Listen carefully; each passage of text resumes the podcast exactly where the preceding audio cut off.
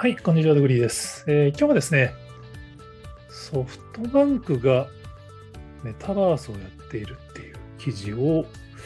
日経クロストレンドで見かけたんで、ちょっとご紹介したいと思います。元ネタはソフトバンクが球場をメタバース化、AR でリアルの回遊も誘発っていう、まあ、メインの記事はソフトバンクが福岡ペイペイドームを 2D の仮想空間に再現して、まあ、そこでなんかポイントラリーみたいなのをしますよっていう記事だったんですけど、なんか調べたら、なにわ男子もやってるんですよね。なんか、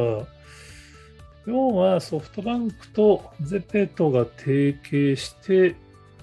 ファンコミュニティ向けのメタバースサービスを提供しているそうです。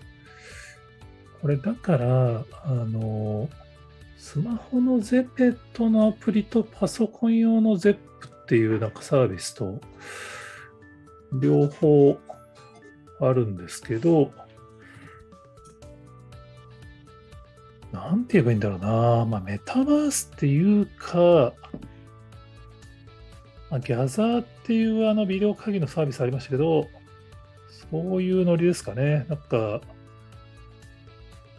これがファンの人にとって楽しいのかどうかちょっと僕には分かんないです。なにわ男子とかソフトバンクファンではないので。ただ、なんかメタバースっていうとちょっとこう何に使うか分からないサービスってなりがちなところをファンコミュニティに特化してメタバース的な空間を作るっていうのは、ありなんじゃないかなっていうどうなんですかね。ちょっとこれがなにわ男子のファンに 実際刺さってるのかどうかちょっと全くわかんないんですけど、ソフトバンクさんの YouTube に行くと、結構ね、がっつりプロモーション動画とかが上がってるんですよね。これはだからスマホのアプリのゼペトで、なにわ男子のアバター作りましたみたいなやつなのかな。でもコマーシャルもあるんですよね。ななにわ男子ハウスやってるよみたいなのを、これテレビでも流してんのかな ?YouTube のコマーシャルとして上がってるんですよね。そのゼペットに行けば、まあ、なにわ男子と近い距離でコミュニケーション取れるよみたいな。まあなんでソフトバンク登録しようねみたいな。まあ、別のキャリアの人でも使えるんですけど、まあ、こういうその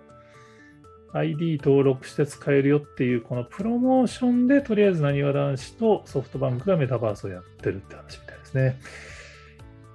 ちょっとわかんないです。これ、でも個人的にはだからファンの方からすると、やっぱりそのリアルなライブとは別に、この、まあ、VR のメタバースなのか、スマホのメタバースなのかちょっとわかりませんけど、こういうスマホのメタバースとかパソコンのメタバースで、まあ、ちょっとこの推しの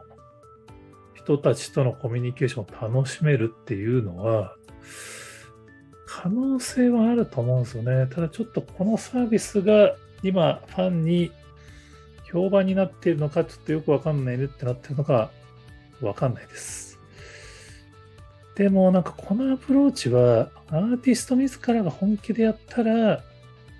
結構ね、あると思うんですよね。グッズとかとの相性も結構、そのデジタルグッズとかとの相性も多分結構いいと思うんで、まあ、ちょっとそのファン目線で実際に使ってみて、いけてないのか、ちょっと可能性感じるのか、感じてる方がいたらちょっとコメントで 教えていただけるとありがたいなと思っております。はい、今日もありがとうございます。